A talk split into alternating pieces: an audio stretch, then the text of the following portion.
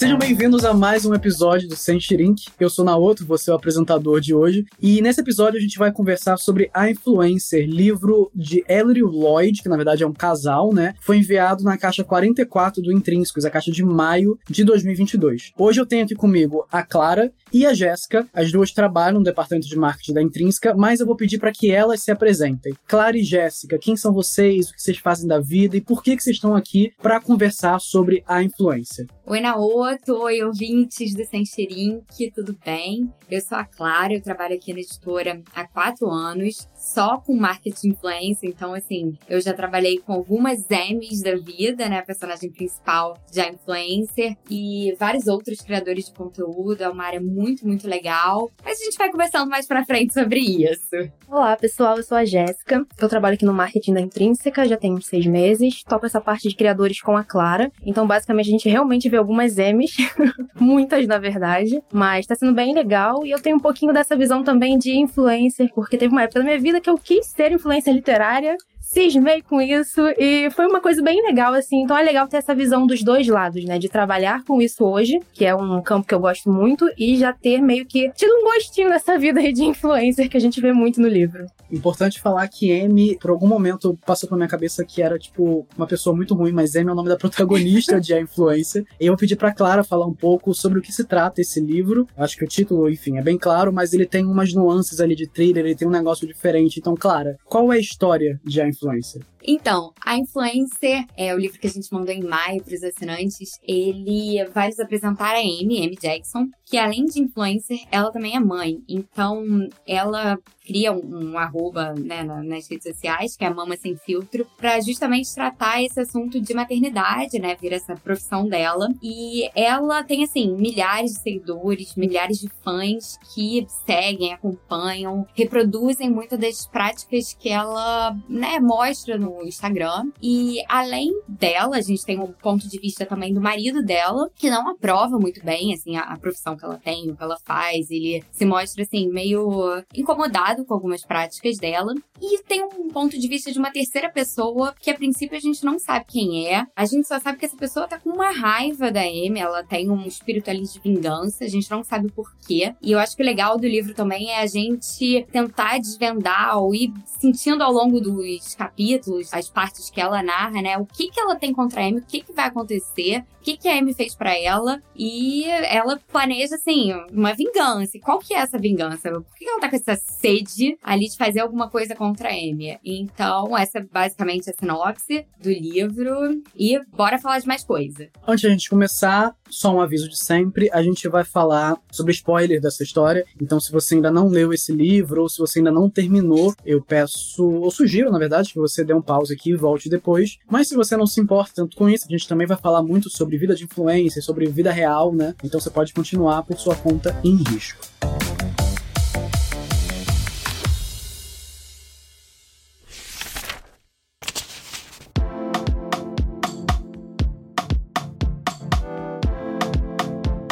Na história de Influência, Amy, ela não fica famosa de um dia para o outro, né? É um caminho que ela vai planejando é, em muitos passos e de muitas formas diferentes e que não se limita só a ela. Ela tem, claro, como a Clara falou, o marido dela, ela tem também os filhos e ela tem uma agente que é muito feroz, que tá ali focada em fazer com que a marca Mama Sem Filtro seja uma coisa muito grande e que também é uma assistente pessoal para ajudar ela nas demandas diárias das crianças ou de, enfim, de coisas do dia a dia. Clara e Jéssica, vocês trabalham com isso todos os dias. A Clara trabalha há quatro anos, inclusive. Eu queria entender um pouco como é que funciona essa vida de influenciador, porque a gente tem muito essa visão de que, na verdade, é o que a pessoa posta no Instagram, é o que tá ali no Stories, é fama, é glamour, é tudo, é recebidos e é coisas legais acontecendo, mas a gente não pensa que tem um agente, a gente não pensa que tem uma intenção por trás de tudo que eles fazem. Todos esses criadores, eles têm um agente, como a Amy, tem uma agência que cuida dessas contas. Como é que é o time por trás disso. Todo mundo tem um assistente pessoal também que tá sempre ali carregando a bolsa. A pessoa pede água, pede um cafezinho, vai lá buscar. Como é que funciona isso de uma forma mais geral e da experiência de vocês? A gente trabalha com diferentes tipos de influenciadores, né? Tanto os nano, quanto os micro, quanto né, os maiores. E a gente vê que muito dessa coisa do agente é para aquela galera que já tem um nicho definido, que já tem uma quantidade de seguidores maior. Então, provavelmente aquela galera que tá começando, ela não vai ter um agente, ela não vai ter um assistente pessoal tipo M, mas ela vai ser responsável pelo atendimento, pela publi dela, pelo gerenciamento dela. Basicamente, ela é 10 em 1. E aí a galera que vai crescendo, assim, conforme ela vai crescendo, os seus seguidores, o seu engajamento, vai tendo um interesse não só dela, quanto das agências de ter aquela pessoa no casting deles, né? Então, acho que, basicamente, hoje, não, a gente não tem M's, é, entre aspas, pequenas. A gente só tem a galera grandona. Eu acho que a Clara até pode falar um pouco melhor disso, porque ela trata muito da negociação. E aí, nessa parte de negociação, quando a gente vai fazer alguma publi, alguma coisa desse tipo, a gente entra em contato com alguns é, terceiros antes de conseguir chegar com o influenciador de fato, né, Clara? É, assim, foi basicamente isso que a Jéssica falou. Quando você tá começando, você ainda não tem uma estrutura para ter um assistente ou um agente, porque justamente quando a pessoa tá começando, ela não tem como, às vezes, bancar, porque isso, né, requer, requer uns custos. Então, a gente aqui já tratou e trata, assim, com pessoas de diferentes nichos e que podem ter agentes ou não. A pessoa, quando ela é pequenininha, geralmente a gente fala direto e uma dica, assim, assim, para você que quer ser influenciador, para você que é influenciador, é sempre deixar o seu e-mail de contato na bio do Instagram. Porque quando uma pessoa quer te procurar para fazer um job, é muito importante que você tenha o seu e-mail lá, de verdade. Principalmente se você é a pessoa que se autogerencia. E até quando a Jéssica foi falando um pouco disso, eu lembrei de um conteúdo que a gente fechou pro Intrínsecos Digital, justamente dessa caixa, né? Você, assinante do Intrínsecos, que entra bastante no Intrínsecos Digital, né? Nossa plataforma com conteúdos extras, pode depois dar uma olhadinha, depois de ouvir esse podcast maravilhoso, que a gente fechou um conteúdo com a Gabi Staranto. Ela é uma influenciadora que ela fala muito também de moda, de lifestyle e tal, ela dá muitas dicas. E ela fez um vídeo contando um pouco como é que é a vida do influenciador. E ela é a pessoa que ela faz o atendimento, ela é o financeiro, ela é o criativo, é a pessoa que edita. Então, assim, quanto maior o influenciador, mais pessoas ele vai tendo no processo, justamente porque é muito difícil você fazer tudo isso. Então, à medida que você vai crescendo, geralmente ou uma agência te procura, ou você entra em contato com uma agência, para você ter uma pessoa que né, te represente, que te ajude e tal, para lidar né, com o dia a dia e tal, com todas essas demandas que um trabalho de influenciador precisa. Porque foi até uma coisa que o Naoto citou, né? A gente acha que a vida do influenciador ela é toda glamurosa, meu Deus, recebidos e tal. Mas ali por trás dessa pessoa, por trás dos milhões de seguidores, ou milhares, independente do seu tamanho, tem uma pessoa que começou do zero e que ela foi crescendo, ela foi engajando uma audiência para que ela seja a pessoa que ela é. Assim, tudo bem que agora temos celebridades, pessoas que, poxa, aparecem no BBB e tal, que a fama ela é construída de forma mais rápida, porque ela tá ali na TV, porque ela tá ali em grandes meios mas geralmente é aquela pessoa que começou ali por baixo e vai crescendo até ela se tornar uma pessoa grande. Então, eu acho que todo influenciador já passou pela fase de se autogerenciar ou de ter só um assistente e agora tá numa grande agência e tal. Então, existem pessoas como a M mesmo, que tem assistente pessoal, a pessoa do café, a pessoa da água, mas tem pessoas que a gente fala ali por e-mail e é a própria pessoa que faz o financeiro, que faz o atendimento, que cria, que edita. E vai depender muito do tamanho dela, do nicho e do financeiro também. Se ela tem a disponibilidade, se ela pode arcar com esse custo, né? Você falou aí do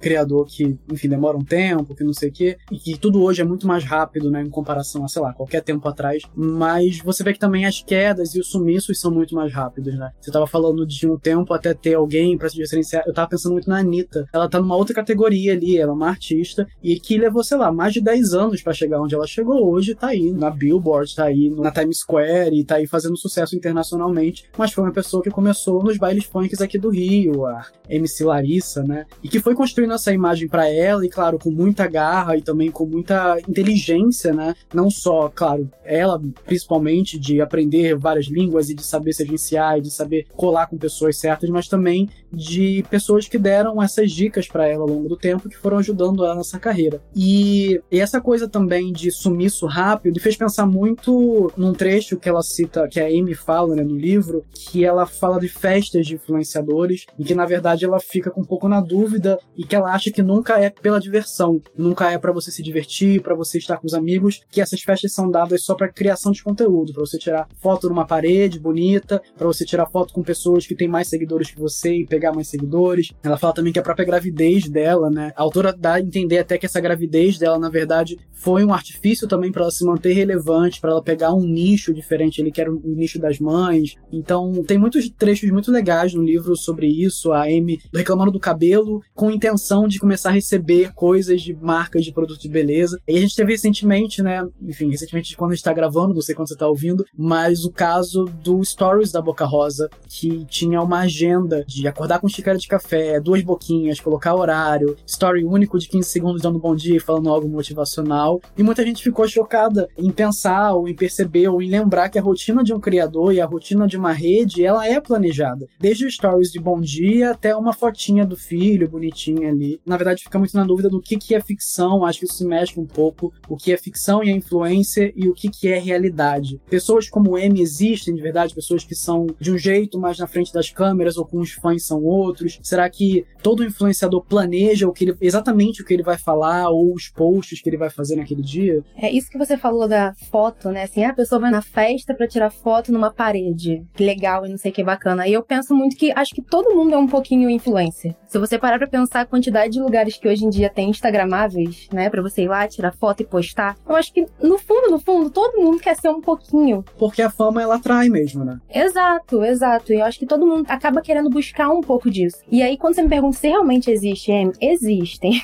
mas não necessariamente idênticas a M, né? Assim, então eu acho que é necessário a gente pensar que sim, hoje é uma profissão, influencer é uma profissão, então é necessário ter uma gestão, é necessário ter um planejamento por trás disso. A gente tá lidando com um trabalho. Então, existem posts que são bem programadinhos, nem tudo é como posso dizer assim, aleatório. Tem coisa que é bem certinha mesmo, bem estratégica. Essa questão da Boca Rosa, eu acho que a galera ficou um pouquinho surpresa, mais pela questão do filho, né? Que cita lá, tipo, a foto do filho. Todo mundo ficou, meu Deus, mas como assim não tem que postar uma foto da criança? Mas, cara, é o dia a dia dela e faz parte da marca dela. E é uma coisa que eu acho que todo mundo comentou na época que talvez. Bom, é o que a gente pensa, né? Ninguém tá ali por trás para saber de fato, mas a gente pensa que talvez ela não quisesse vincular tanto a marca maternidade e focar mais nas coisas que é da marca dela em si, de maquiagem e tudo mais. Então, precisa de um planejamento. De fato, precisa. É, eu acho que as pessoas, assim, principalmente os influenciadores maiores, eles são mais do que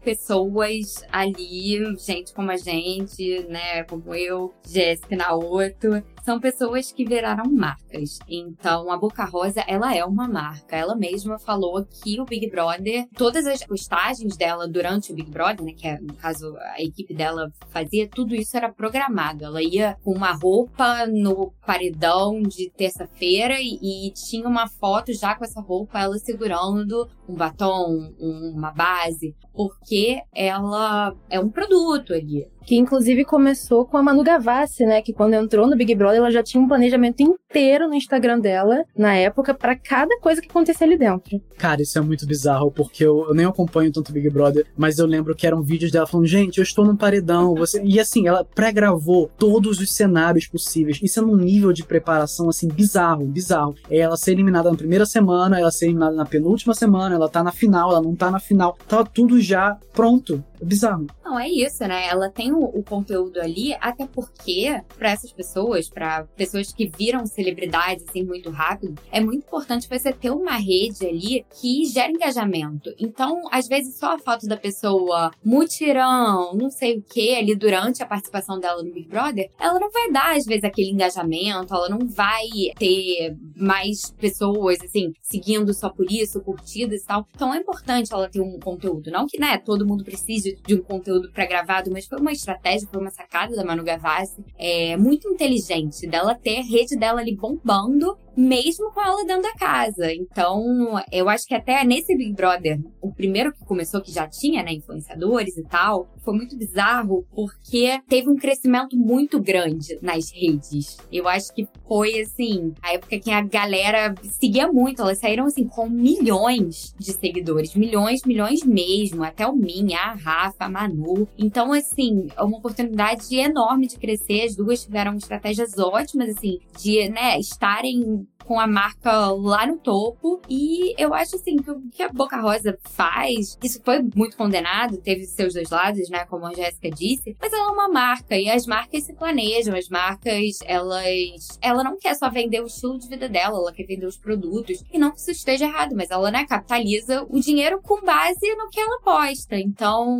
o planejamento é importante. Assim, é claro que ela também tem a parcela de fãs que querem ver o filho dela, então ela precisa incluir isso. Mas eu acho que ela, aquilo só mostrou para as pessoas todos esses lados da profissão influenciadora. Acho que o público conseguiu ver e se chocou da forma positiva ou da forma negativa, né? De como é o trabalho ali do influenciador diariamente, como é a organização dele, que ele pode, né, ter os três stories da criança e tal, ou ele pode fazer da moda que ele quer também, porque não existe uma receita de bolo para você crescer, para você ter o melhor engajamento, para os seus stories bombarem, para o algoritmo falar não, hoje a gente vai mostrar os stories da Jéssica. Não tem isso. Então é a forma como as pessoas vão percebendo que o público reage, que o público, né, vai engajar engajar. Eu acho que a Boca Rosa teve uma boa sacada, mas nem todo mundo, né? Eu acho que até tem a sua opinião, nem todo mundo formou uma opinião sobre o que foi mostrado. Mas é, gente, essa é a rotina de influenciadores mesmo, assim, principalmente aqueles que têm agentes ou agências mesmo por trás, gerenciando todo o conteúdo que aquela pessoa posta. E é muito doido pensar em como essas coisas mudam, né? Você falou do Big Brother e a gente já uma época em que, na verdade, todas as celebridades eram artistas ou estavam minimamente na televisão, né? Uma época pra internet. E todas elas pareciam muito perfeitas, assim. Eu lembro também dos Abismos, né? Que a gente. O livro da Pilar Quintana, que a gente viu recentemente no Intrínsecos, que tem essa personagem que tem uma obsessão pelas estrelas, que tem pensamentos suicidas ou que tem problemas de saúde. E isso não era muito comum, né? De ser tão exposto, era sempre um escândalo pré-anos 2000. Ainda hoje a gente tem pessoas que sobrevivem, que não foram extintas com essa atualização, né? Kim Kardashian, por exemplo, que vive ainda essa vida perfeita e que vende ainda essa vida perfeita. Mas assim como a Amy também, a gente tem muito influenciador, enfim, web celebridades, né, que vendem hoje uma coisa mais pessoal, deixando bem claro ali suas imperfeições. A Amy tem um trecho que eu acho incrível, que ela fala que a casa dela estava milimetricamente bagunçada, para não dar a impressão de que ela tem recursos ou que ela tem tempo de cuidar da casa enquanto cuida do filho, mas também para não causar um nojo, né, um afastamento do público ali. Então tinha que ser na medida perfeita para a pessoa falar, olha, até que a casa dela também não é arrumadinha, a casa dela tem bagunçada e tal. E hoje a gente vive muito esse momento onde os criadores, não só do Big Brother, eu acho que o Big Brother era uma grande vitrine que a gente percebeu isso desde a primeira edição, que eram completos desconhecidos, em que a grande graça era ver a vida das pessoas até, sei lá, eu não sei exatamente, talvez vocês saibam qual edição começou o camarote, começou a colocar pessoas famosas. Foi justamente a edição da Manu Gavassi, assim, foi o primeiro, foi com de celebridade, ele tinha a Manu Gavassi, tinha a Rafa Kalimann, tinha a Mari Gonzalez, assim, que não eram nem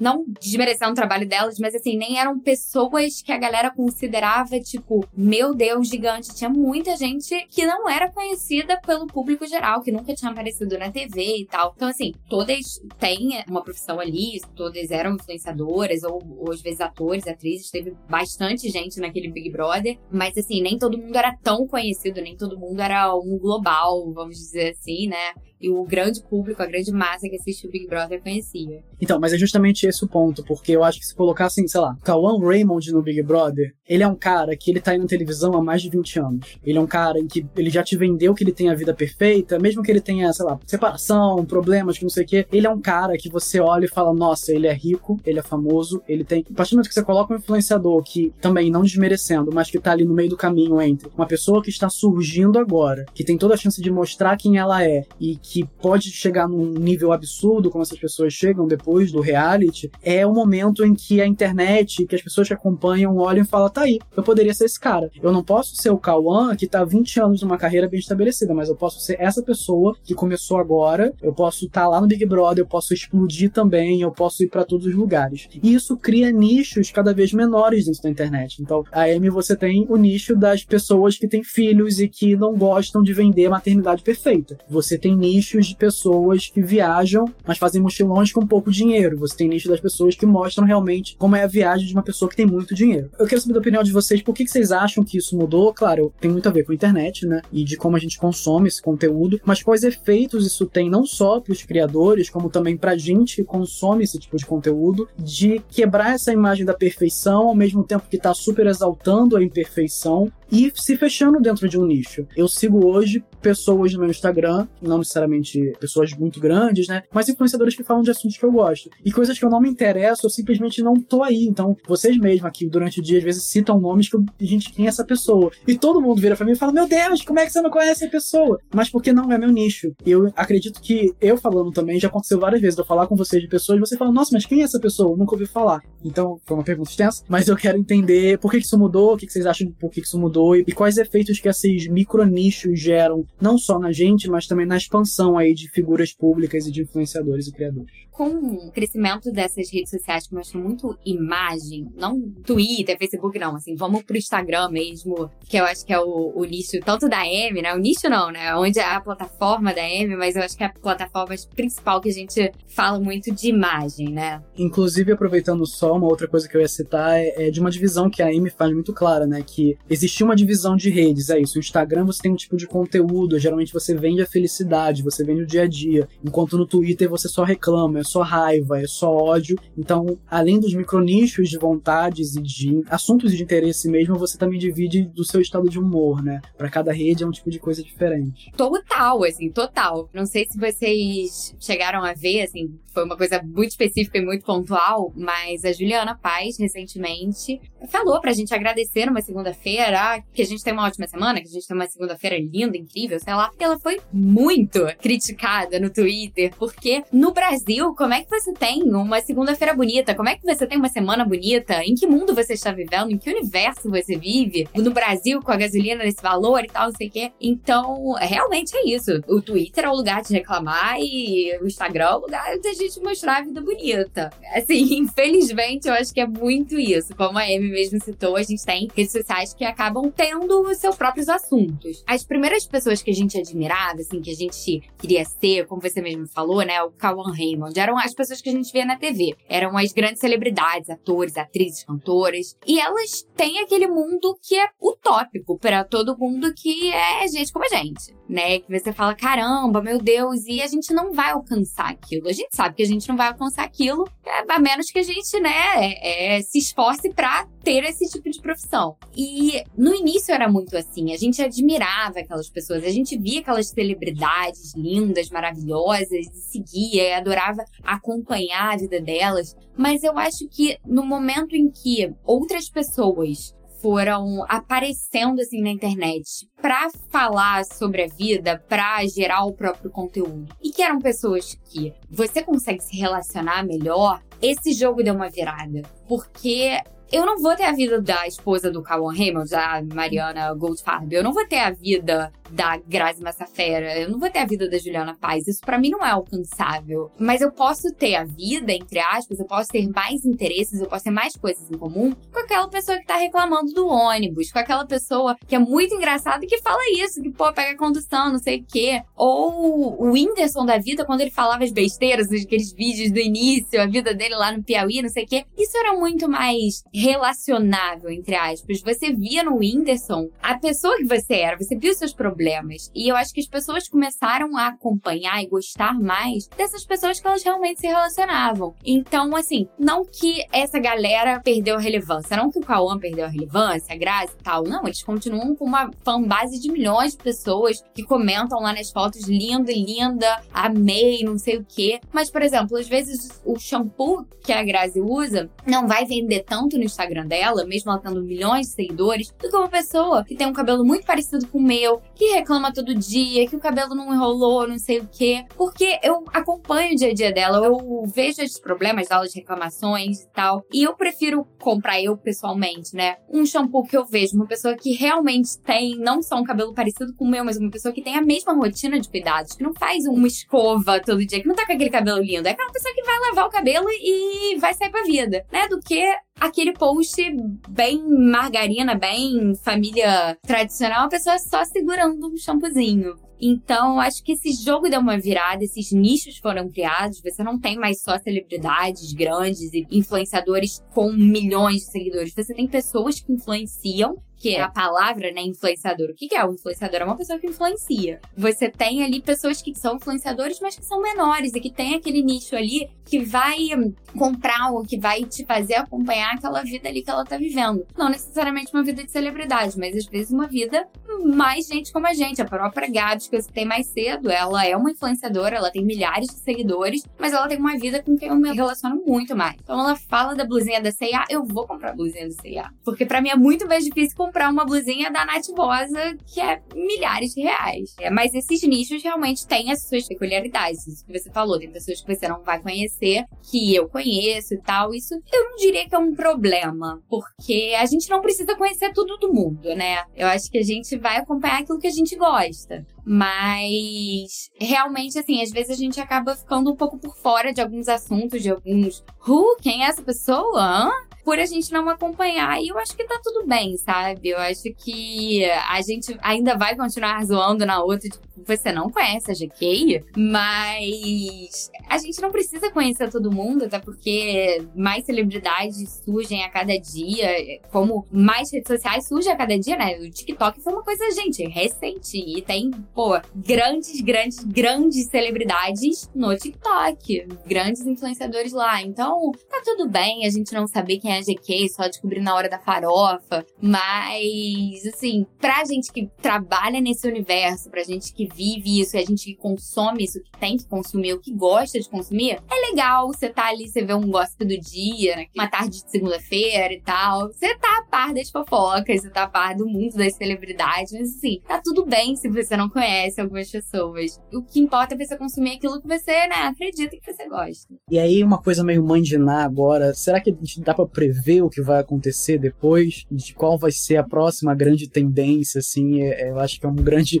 exercício criativo criativo mesmo, porque a internet muda tudo muito rápido, mas além disso, eu acho que tudo vem num rumo muito inesperado, assim. Acho que todas as grandes mudanças de comportamento que ela gerou nos últimos, sei lá, 15 anos, ninguém previa de forma alguma. Acho que dá para ter uma leve ideia de as pessoas vão se falar melhor, vai tudo ser mais exposto, mas acho que ninguém esperava o cenário que a gente tem hoje, porque é bom? É ruim? Não sei. Tá aí. Mas vocês conseguem ver alguma coisa, alguma nova segmentação ou algum novo tipo de nicho que tem surgido ou de tipo de influenciador que tem surgido que pode ser uma tendência no futuro? Bom, acho que o que a gente consegue ver hoje como tendência, para onde a gente está caminhando, acho que seriam dois grandes pontos, né? Seriam os nano-influenciadores, né? Que vão desde aquele professor de inglês que fez um Instagram até o dono da vendinha da esquina, que ele fez um Instagram para promover o negócio dele. Esses pequenos negócios, né? Que passaram a criar conteúdo conteúdo nas redes para poder se promover e estão conseguindo. E eu acho que o segundo grande ponto, que acho que é um ponto muito importante, são os Instagrams de curadoria. Então a gente vê que os influenciadores eles estão cada vez mais sendo cobrados para falar a verdade, né, para os seguidores, para ajudar a galera a navegar nesse mar de informação e de relações digitais que a gente tem na internet. Então eu acho que nesse ponto a busca pelo real é o que mais pesa, né? Então poderia dizer que, entre aspas, nessa questão meio mãe de que o futuro seria a criação de conteúdo autêntico, né? Não, não colocar mais no mesmo, não é você chegar e falar qualquer coisa, sabe? Mas aí minha provocação é: existe conteúdo autêntico? Existe. Para venda? Existe, porque a partir do momento que você testa alguma coisa e você tá dando a sua opinião verdadeira sobre aquilo, isso é curadoria. Isso é conteúdo autêntico. Não eu receber o dinheiro, né, para falar que, tipo, isso aqui é maravilhoso, o negócio é uma bosta. Você tá usando aquilo ali chorando, falando, Senhor, o que que eu tô fazendo da minha vida? E você tá falando pros seus seguidores, olha que coisa maravilhosa. Hashtag publi, pelo amor de Deus. Eu vejo muito, até de algumas pessoas que eu sigo, na verdade, um comportamento que eu acho ok, que é do tipo, não gosto dessa marca, não gosto desse produto, me chamaram pra fazer publi, não vou citar o nome, mas eu não aceitei. E aí, essa que é minha dúvida de se existe um conteúdo autêntico, uma coisa de curadoria, porque eu acho que também é uma exposição que nenhuma marca vai querer se arriscar. E, cara, o que move o mundo é o dinheiro, no fim das contas, assim. Também não sei o quanto seria interessante, não sei, não sei. Pensamento capitalista mesmo. Assim, pelo menos a gente que trabalha com galera de livros, eu posso até falar de um exemplo recente de uma pessoa que falou: olha, não gostei do livro. Não acho que minha audiência vai curtir. Eu acho que eu não vou fazer um conteúdo legal. Tudo bem se eu recusar, tudo bem se a gente deixar essa oportunidade e tal. A pessoa foi muito sincera. A gente preza muito pela responsabilidade, pela sinceridade da pessoa. Eu acho que isso é muito importante. E a audiência reconhece. A audiência sabe porque, assim, não só a gente vê quando a pessoa tá falando, até tem um vídeo da Mari Gonzalez, que foi uma que participou do BBB. A gente tá falando muito de BBB, mas esse tópico, assim, tá sendo legal aqui pra conversa. A Mari, ela participou do BBB junto com a Manu Gavassi, com a Bianca e tal. Ela já tratava, assim, do mundo fitness. Ela era uma musa fitness, entre aspas, assim, naquela linha da Pugliese. E ela foi chamada pra um publi, eu acho que era de um shake, de uma bebida, de uma vitamina, sei lá. E quando ela bebe, ela faz uma cara horrível. E essa cara horrível virou um meme. E é muito nítido, porque assim, a gente sabe ali que a pessoa tá fazendo um público, ela só foi paga por isso e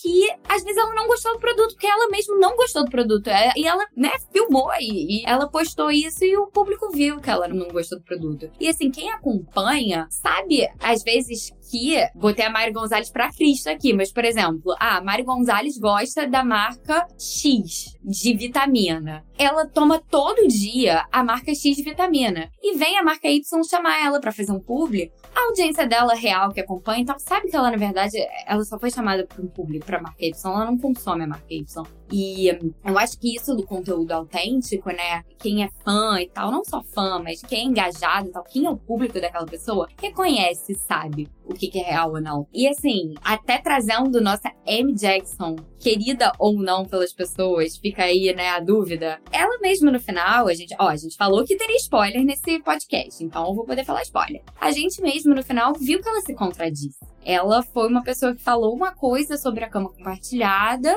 mas aí depois ela disse que não, que ela não usava a cama compartilhada. Então, se você não se mantém real, se você não é autêntico ali, tanto para seus seguidores quanto na sua vida, você vai ser pego na mentira, você vai deslizar. Assim, um momento as coisas não vão, né, não vão fazer sentido para aquele seguidor, para audiência. Então, a gente sabe quando a pessoa é autêntica ou não, o fã sabe. E minha dica também para você, já dei algumas dicas se você é ouvinte, quer ser um influenciador, seja o mais autêntico e verdadeiro possível, até mesmo quando o dinheiro tá aí na sua porta te chamando para um publi. Não adianta nada você ganhar X dinheiros para fazer aquela fotinho, a sua audiência não gostar, saber que aquilo não é real e assim, isso só não vai gerar engajamento, a marca não vai nem te procurar depois. Até porque a gente precisa ter responsabilidade sobre as coisas que a gente fala na internet, né? Então, não é só a gente chegar lá e divulgar X coisa e o negócio faz mal e aí as pessoas que te seguem vão achar que aquilo faz bem. Então, a gente tem que ter responsabilidade sobre as coisas que a gente apresenta, sobre o que a gente fala. Eu acho que muitas pessoas acabam, quando estão num estado emocional, de repente, abalado, tá suscetível a determinadas coisas, elas são muito influenciáveis. Então a gente precisa realmente se responsabilizar. E eu digo isso por uma,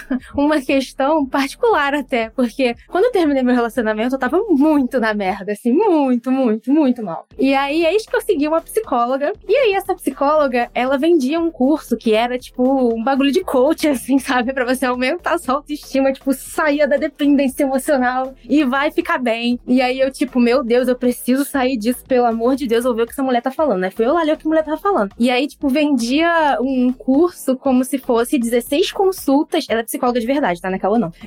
Mas como se fosse 16 consultas com ela. E eu fui lá e paguei, minha filha, a consulta com ela, o curso todo. E depois eu fiquei pensando, depois que eu tava bem, né? Quando eu finalmente fiquei bem, falei, gente, eu gastei um dinheiro absurdo que eu poderia ter ido só numa psicóloga mesmo me consultar, ao invés de gastar esse dinheiro todo todo. Então, tipo, ela não tava falando nada errado, não era nada disso, mas para você ver o quanto a gente fica suscetível às coisas na internet, principalmente se a gente não tiver no momento legal da vida. Então é bom a gente ter responsabilidade sobre o que a gente fala, saber qual é o nosso público, o que, que a gente vai afetar de fato, porque no final das contas isso conta muito. Alô, M. Jackson e, e a avó da criança que faleceu, né? É exatamente isso. A Amy não teve a responsabilidade e a gente não sabe quem tá por trás da tela te acompanhando, né? Você pode ser uma pessoa que realmente precisa de dicas de como fazer a criança dormir, de que leite dar, de qual pomada passar e se espelha ali naquela pessoa que não é um profissional, que não tem uma formação e tal, ela só compartilha a vida. E é horrível você saber que aquilo é mentira, que na verdade ela não deu leite pra criança, não passou pomada X, ela só ganhou pomada X né, por conta da marca, não sei o quê. Isso não é legal, tanto para ela como influenciadora, quanto pra audiência mesmo. Foi o que aconteceu. Foi a, a bendita da cama compartilhada lá que fez a senhora idosa vovó da criança, ter essa raiva toda contra a Amy. É necessário ter essa responsabilidade, acho que principalmente quando você trata de assuntos tipo essa psicóloga coach, tipo essa moça aí, tipo a Amy, tipo muita gente, tipo coach de emagrecimento, essa galera que fala de coisas que são ainda pontos que é, é muito nítido que a sociedade, assim, ainda tem isso complicado, nem todo mundo aceita o próprio corpo, eu mesma não aceitava o meu próprio corpo, seguia um monte de gente, qual dica, qual chá tomar, aqueles cafés, não sei o que. Aí depois que eu fui no nutricionista, o nutricionista falou: gente, mas esse café não funciona nada. É melhor você fazer o seu café ali, você coar lá bonitinho, do que você comprar essas fórmulas por 200 reais, que não vai aumentar a sua adrenalina ali, seus músculos, não vai fazer diferença nenhuma. Então, a gente, quando tá nesse estado, né, foi o, estado que a mãe da criança, né, estava. Ela tava desesperada. E às vezes a gente tá assim, e a gente tá assim com diferentes coisas da vida. É relacionamento relacionamento, é criança, é família, é corpo. Então, a gente quer influências que sejam reais e autênticas. Eu acho que mais do que, e aí só para ficar mais próximo da gente, eu acho que mais do que ter essa noção de responsabilidade do que os influenciadores e os criadores falam, a gente precisa também saber filtrar o que a gente recebe de informação dessas pessoas, né? Então, não só entender que aquilo pode ser, é isso, uma campanha publicitária sem nenhum tipo de aviso, o que geralmente já não ocorre tanto, mas assim, ainda pode acontecer, e entender que aquilo também, se for verdade, não necessariamente vai acontecer com você. Cada pessoa é uma pessoa, seja na sua cabeça ou seja no seu corpo, e saber filtrar isso é realmente um dos primeiros passos para ter essa relação boa com a internet. A Clara falou sobre a Amy se contradizer nessa coisa da cama compartilhada. E uma das coisas que eu acho é, mais interessante no livro é como a Amy não é uma boa pessoa, assim. A protagonista ela não é uma personagem boa, ela não tem uma redenção, ela rouba a história da amiga de infância, do aborto que sofreu. Em nenhum momento ela se arrepende disso. Em nenhum momento ela tem esse peso na consciência de que aquilo machucou alguém, de que aquilo não era verdade, de que aquilo pode ter machucado ou pode ainda machucar outras pessoas. E em nenhum momento os autores tentam fazer com que a gente perdoe ela, né? Ela não parece que aprendeu nenhuma lição. Depois do final do livro, você tem ali um pequeno vislumbre rápido achando que ela mudou e que o marido que pegou ali essa posição nova, mas aí depois você entende que na verdade é tudo pensado também. Então é uma vida engessada, né? Uma vida realmente de mentiras e que é pior do que uma vida de mentiras, é uma vida de mentiras que não tem nenhum arrependimento, de que não tem nenhum remorso, de que não tem nenhuma culpa de nada. Ela só faz o que for preciso para se manter relevante e ela faz o que for preciso, mesmo que isso custe sua família, mesmo que isso custe seus amigos. E a gente tem vários outros personagens que são assim, né, na cultura pop, não só na literatura, e que ainda assim, pessoalmente, assim, eu não vou falar da Amy não, tá? Mas que ainda assim a gente gosta desses personagens. Eu acho que, não sei vocês, mas a minha relação com a Amy, pelo menos, era de tipo, caraca, mas essa mulher realmente, em nenhum momento é tipo uma admiração, em nenhum momento é, nossa, mas ela é danadinha, sabe? É só um caraca, mas essa mulher realmente não tem limites, assim. Também não acho que é a ponto de transformá-la numa vilã. Não sei, eu acho que a intenção é outra. Mas a gente tem essa predisposição a gostar de personagens odiáveis, né, na cultura pop. A gente tem uma predisposição a se apegar a eles, porque eles tendem a ser desenvolvidos de maneiras críveis, de maneiras que você pense que, nossa, mas eu poderia ter tomado essa decisão, eu poderia ser essa pessoa. Talvez eu não fosse nesse extremo, mas eu poderia estar bem próximo disso. Claro, você não vai virar um traficante internacional de drogas só porque você tá morrendo como Walter White. Mas quem sabe vender uma droguinha ali, né, só pra, tipo, vou deixar um dinheiro pra minha família. É, eu acho que são coisas que a gente se relaciona. Por que vocês acham que isso acontece? De, tipo, também com criadores, eu acho que tem criadores que eles tomam uma posição, e aí tem até um, um nominável que eu não vou dar esse gostinho para ele, que agora ele tomou essa posição de, tipo, me odeiem, por favor, me xinguem nos comentários, porque ele entendeu que isso gera um engajamento, isso continua mantendo ele relevante relevante? Que vocês acham que essas pessoas entendem que a fama vale qualquer preço? A verdade é, assim, citando a nossa queridíssima pensadora contemporânea Melody, fale bem ou fale mal, mas fale de mim.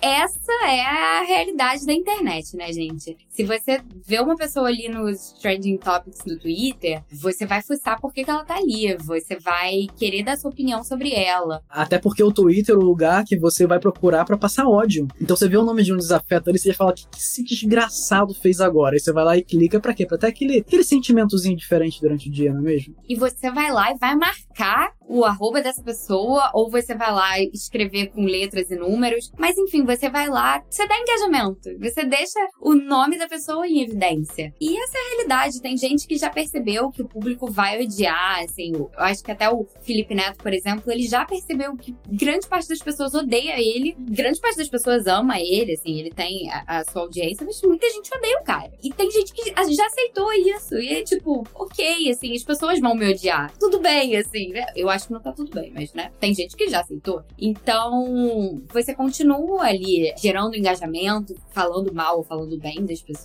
como, né, disse a Melody. Eu não acho isso legal. Eu acho que, assim, se você planeja continuar vivendo disso, se você planeja continuar criando um conteúdo ou trabalhando como influenciador, tendo uma profissão relacionada a isso, eu não acho legal, assim, você ficar procurando polêmica ou você fazer coisas que você pode ser pego na mentira. Tipo, o que a Amy fez, assim, não acho legal. Acho que se a gente tivesse um volume 2, assim, e ela fosse presa, eu não sei o que, que eu teria, qual sentimento. Acho que eu. Foi isso que você falou, assim, eu não me afeiçoei por ela e tal, mas a gente pensa, caramba, meu Deus, que inteligência, né? Eu acho que esses vilões, eles são muito inteligentes dedicados. No caso da Amy, haja dedicação, né? Porque ela botava tudo milimetricamente pensado para tudo ser do jeito que ela queria que fosse. E aí eu também não me afeiçoei a Amy, faz parte, mas eu também não defendo o que a senhora fez. Também acho que não. Eu não gostei de nenhuma das duas, eu gostei foi do marido dela. No final tem um plot muito legal, então eu curti bastante. E quando vocês falam sobre essa questão da gente gostar de vilões, né, na realidade, eu prefiro particularmente os que têm uma história de redenção. Então eu gosto mais desses e tem um que eu simplesmente odeio, mas amo, e eu preciso compartilhar, que é o Negan. Eu odeio e amo o Negan. O Negan só fez merda, matou quem não tinha que matar, e eu tenho uma história de amor com ele. o Negan do The Walking Dead. Exatamente. Não tem como não amar esse cara. Então, para mim, ele é um, é um, clássico vilão que a gente ama odiar. Estilo M da vida. Só voltando essa coisa do Felipe Neto que a Clara falou, é. Fun fact: eu sou bloqueado pelo Felipe Neto no Twitter. Felipe Neto, se você está ouvindo, não sei porque você me bloqueou. Mas isso me lembrou uma coisa que eu acho que é uma curva muito. A Jéssica tá chocadíssima com essa informação aqui. Mas isso me lembrou uma coisa que é muito curiosa: que o Felipe Neto ele mudou muito a postura dele ao longo dos anos. Ele começou numa era de prata da internet, por assim dizer, onde ele criou toda essa onda de pessoas que falam mal de coisas, criou toda uma linha ali de, de stand-ups que eu acho que seguiram isso por muitos anos, e de programas de televisão e de grupos também de comédia. E aos poucos ele foi virando a chavinha ali numa coisa de ativismo mesmo social, numa coisa com o irmão dele também, de conteúdo para crianças, de uma, de uma coisa de uma internet mais aceitável. E eu acho que hoje as pessoas que odeiam ele é muito diferente das pessoas que odiavam ele em 2013. São pessoas que, não sei se ele sente orgulho, mas eu acho que é um, é um termo mais próximo, que ele sente orgulho de ser odiado por essas pessoas, porque são as pessoas que ele não tá afim. E hoje ele é um outro nível, assim, eu acho que é uma coisa muito diferente dessa pessoa que eu citei antes, que eu não vou falar o nome de quem é, mas talvez todo mundo já saiba. E eu fiquei pensando muito sobre essas obsessões que a gente tem de internet, né, de ficar acompanhando as pessoas. Pra gente, assim, beleza, somos meros mortais, mas principalmente de personalidades e de influenciadores que têm essas obsessões e você não pode falar mal deles sem citar, nem tipo falar, ah, não, que post bosta, qualquer coisa do tipo, que ele te bloqueia sou bloqueado por um outro influenciador que eu nunca nem segui essa pessoa. Eu conheço ele porque, enfim, tá ali numa bolha, mas eu nunca segui, não, nunca xinguei, não tenho nada para falar de mal com ele, mas eu imagino que em algum momento eu tenha curtido algum tweet que fez uma brincadeira de mau gosto. Eu fico pensando também no quanto pro ego isso não deve machucar nessas pessoas, no tipo, caraca, esse cara falou que eu sou bobo e feio e tem 15 pessoas que curtiram, vou bloquear todas, sabe? Do quanto que isso é uma obsessão de tipo de manutenção da imagem, de como essas pessoas se sustentam tanto no que elas fazem, no que elas exibem, que elas não pensam no mundo fora e elas querem se proteger e se fechar nas pessoas que gostam dela. E ficam com um ego muito frágil, né? Porque qualquer coisinha é bloque porque você não concorda com o que as outras pessoas estão falando, com o que eu estou dizendo. Então é meio absurdo, mas acontece. É, é raro, mas acontece sempre. É isso do Felipe Neto, só voltando no assunto, total. Assim, eu acho que ele mudou absurdamente. Eu acho que é uma pessoa que a gente tem que acompanhar mesmo a trajetória, tem que acompanhar. Foi uma pessoa que mudou a internet. Eu acho que ele também, agora, ele faz uma coisa que tá até relacionada com isso que a gente tá falando, que é realmente ir na justiça e, e contra esses haters contra essas fake news, porque uma coisa é a gente realmente curtir e tal, e sou um bobo e feio, mas eu acho que agora também a tem esses dois lados. A gente tem uma galera que fica com essa soberba, assim, que não, você não pode falar nada, meu Deus. Você não pode expressar a sua opinião, mas a gente também tem que levar em consideração que existem milhares de pessoas que falam muita coisa errada na internet. Assim, não adianta você se esconder atrás de uma fotinho de, sei lá, de anime ou de celebridade e tal. Gente, pelo amor de Deus, sabe? Tem que ter responsabilidade, não só criadores, vamos lá, não só influenciadores e criadores, todo mundo tem que ter responsabilidade. Porque a internet não é a terra de ninguém. Você tem uma pessoa ali por trás, aquela pessoa influenciadora e tal, por trás ela é uma pessoa, gente. Como todos nós. Então, não é legal a gente ficar jogando hate por jogar hate. A gente na internet é muito o limite, né? É minha opinião, eu posso falar isso, ou daquele, poxa, só curtir um negocinho, assim, qual que é o limite? Como é que a gente vai lidar com a internet? Não tem uma regulação, não tem um regulamento, você não tem ali como cuidar dessas pessoas, o que, que você fala, o que, que você não fala, mas eu acho que, assim, esses grandes influenciadores e tal estão cada vez mais buscando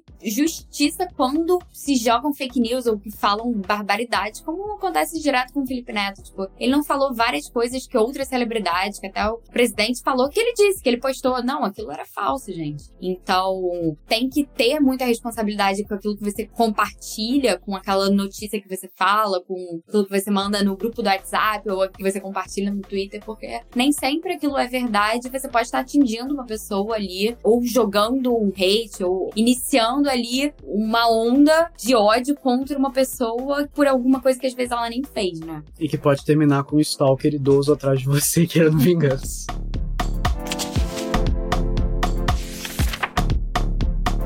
Gente, acho que foi um papo realmente muito incrível, assim. A gente tem muita coisa para falar sempre de internet. Se a gente for gravar daqui a duas semanas, tem mais coisa para falar. E eu acho que é um assunto que sempre se renova. Então, agora no final, a gente vai sair um pouco da internet e falar de indicações de coisas para quem gostou de influencer ou para quem se interessa no assunto, para quem gosta desse tipo de coisa. Eu começo com duas indicações, são indicações antigas. Uma, inclusive, nem tem internet envolvida, que é o filme Paranoia, de 2007. É um filme com Shia LaBeouf, canceladíssimo pela internet, e a Carrie Ann Moss, é, que conta a história desse rapaz, né? Que ele tá em prisão domiciliar e ele começa a ficar obcecado em olhar os vizinhos pela janela dele, até um dia em que ele acha que ele presenciou um crime e aí ele tenta fugir de casa, mas ele tá com prisão domiciliar, de tornozeleira, e ele fica nesse desespero de eu acho que eu vi isso, eu acho que aconteceu aquilo. Tem a ver com a influência nesse sentido de coisas que a gente acha que vê e da impossibilidade também de resolver isso, né, tão próximo quanto um clique. E o outro filme é um filme de 2014 chamado Homens, Mulheres e Filhos. É um filme com Adam Sandler e com a Jennifer Garden. É um filme da internet de 2014, né, gente? Então, assim, é outra coisa. Mas é a história de uma família e como essa família foi afetada pela internet e os costumes deles é, afastaram, enfim, uns dos outros e também de como isso afetou a vida deles de uma forma. É um filme que eu não vejo faz algum tempo, mas eu lembro que das primeiras vezes que eu vi eu gostei bastante e, e eu acho que se você não gosta, se você é um hater do Adam Sandler, é um daqueles filmes bons dele, como é o Clique. A minha indicação também é uma indicação antiga, que seria Gossip Girl, que é a pioneira das influencers, né? A garota do blog. Então, eu acho que todo mundo já deve saber sobre o que se trata, mas é basicamente a vida de estudantes de Manhattan. E aí tem uma pessoa por trás de um blog, naquela época antiga de Blackberries, e todo mundo mandava SMS contando da fofoca. Hoje seria no Instagram, facilmente, notificação. Mas, assim, é bem interessante você ver como era, já era afetado por qualquer coisa que a pessoa postasse na internet sobre outra ou mandasse por SMS, qualquer fofoca, qualquer coisa. Então, fica aí a dica para quem nunca assistiu Gossip Girl, assista, vale a pena. E para quem, assim, não quer assistir o Gossip Girl antigo, tem um Gossip Girl novo também, que é legal, tá? Ele é mais atualizado, ele usa o Instagram, ele usa iPhones e celulares, não tem um tecladinho que você clica e tal. É, é muito diferente, gente, mas é ótimo. E a minha indicação, mas antes, preciso fazer um comentário. Se você não gosta de clique, reveja esse filme, por favor, tá? Porque o Adam Sandler é um querido, adoro os filmes dele. Ele tá, inclusive, com um filme ótimo agora na Netflix. Justice for Adam Sandler. Mas a minha indicação, mudando o assunto, assim, é mais para como as celebridades são criadas e tal. É um documentário da HBO chamado Fake Famous. Ele tá disponível no HBO Max. E ele explora ali a fabricação da fama e da cultura, assim, de celebridades, como celebridades são criadas e tal, nesse mundo, né, esse grande universo de influenciadores digitais. Vale muito a pena, assim, para quem quer entender mais sobre isso e como uma pessoa pode ser criada, assim, como isso tudo pode ser fabricado e tal, pra gente entender bem ali o assunto M. E é, é muito legal falar, assim, é muito legal falar de influenciadores e tal, desmistificar algumas coisas, falar não, é assim mesmo, precisa ser autêntico, precisa engajar e tal. Acho que esse documentário é bem maneiro.